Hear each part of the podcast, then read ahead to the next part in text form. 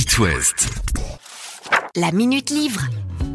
Et aujourd'hui, c'est Michel Renard de la librairie Au Jardin des Bulles, à Vannes, qui partage avec nous un de ses coups de cœur BD. J'avais envie de vous parler de Mathieu Loffray et de son nouvel album Raven. Mathieu Loffray qu'on connaissait déjà pour euh, Long John Silver, notamment une autre histoire de pirate puisque Raven va renouer avec le genre.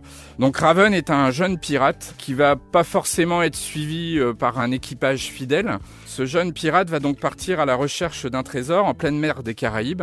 L'intrigue se passe en 1666 euh, sur l'île de Tortuga.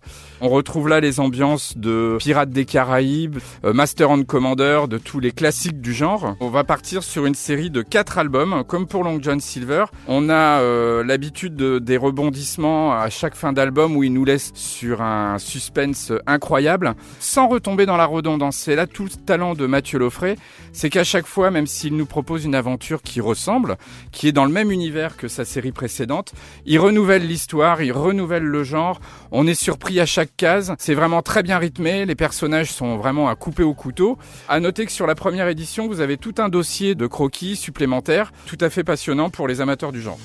La Minute Livre. À retrouver en podcast sur itwest.com.